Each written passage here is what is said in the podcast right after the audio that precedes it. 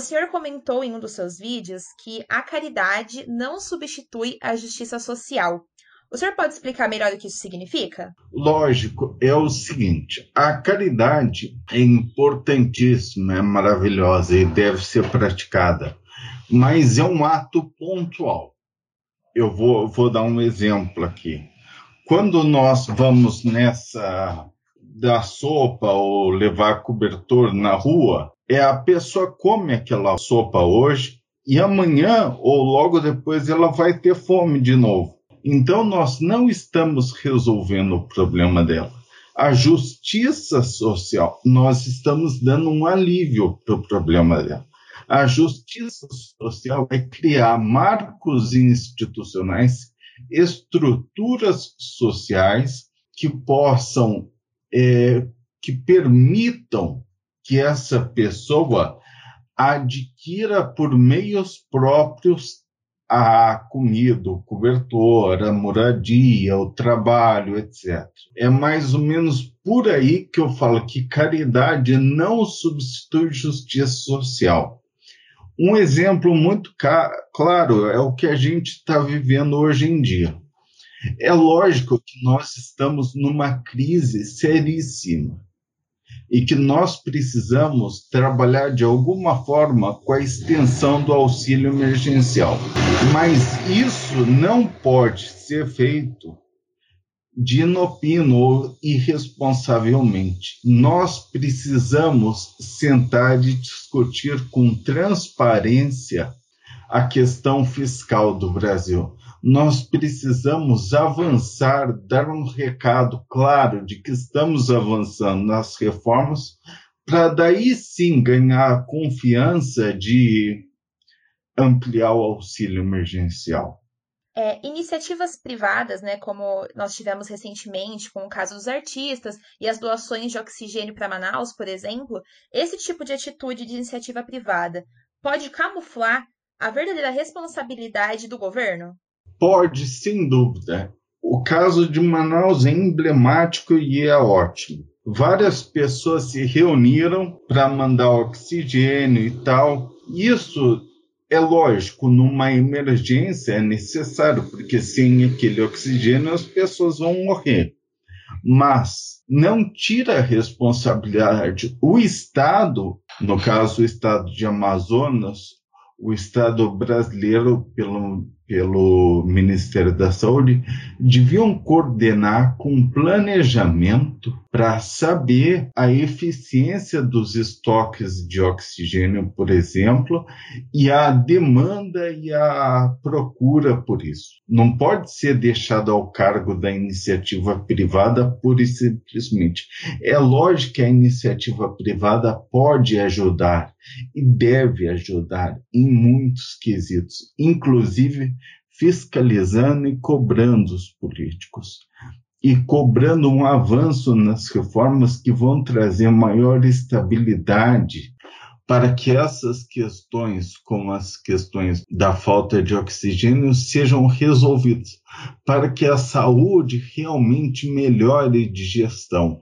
Então, a caridade é necessária, mas ela pode, por muitas vezes, camuflar a má gestão ou o desperdício de, de, dinheiro público ou a ineficiência dos gastos públicos em questões como saúde, educação, inclusão social e, e demais. Agora falando um pouquinho sobre informação e a população em si.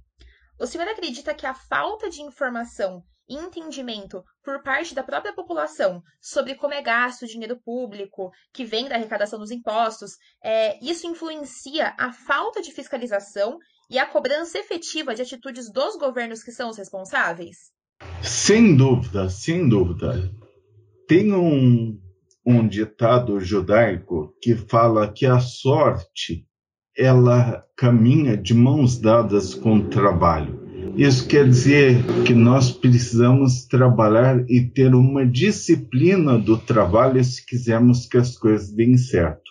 Então, se queremos aumentar a eficiência do gasto público, é lógico, é evidente que a população, que os cidadãos, que os agentes privados precisam sim atuar na forma de se informar do que está acontecendo, se informar acerca dos gastos públicos e perceber onde vai esse dinheiro e ainda atuar se está indo mesmo ou se não está. Como diria o ministro Carlos Aires Brito, do Supremo Tribunal Federal, alguns anos atrás, ele falava que a transparência, a transparência, a luz solar é o maior antisséptico contra a corrupção. Ou seja, é quando, quando as contas públicas são abertas para a população e a população pega esse hábito, essa disciplina de trabalhar analisando essas contas públicas, a corrupção ou o desperdício, a ineficiência, a falta de prioridades são muito mais difíceis.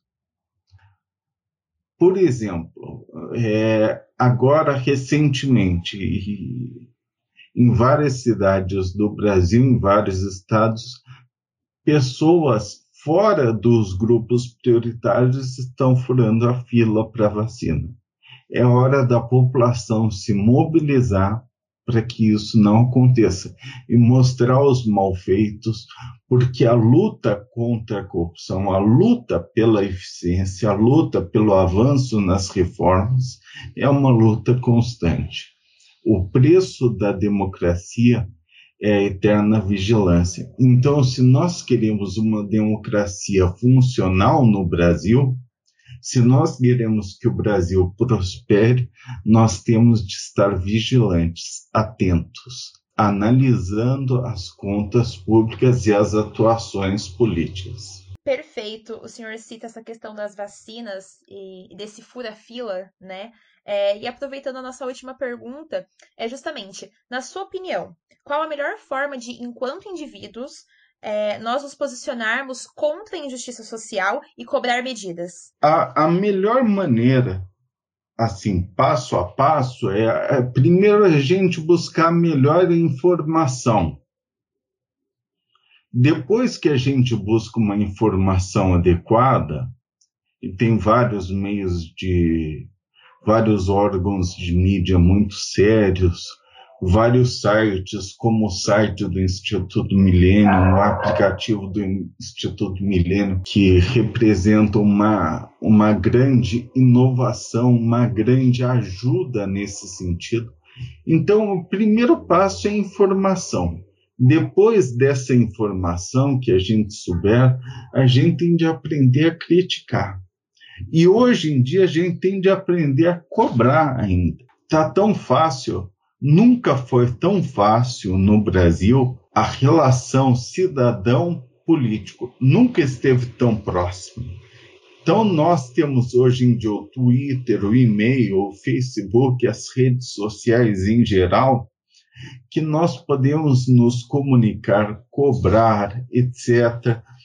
E, assim, colocar a boca no trombone, participar de várias iniciativas igual à campanha Destrava do Instituto Millennium a favor da reforma administrativa. Os cidadãos precisam se informar sobre o que está acontecendo, porque cidadão desinformado, desorganizado, é o paraíso da corrupção, da falta de prioridade, da falta de iniciativa, da ineficiência nas iniciativas públicas.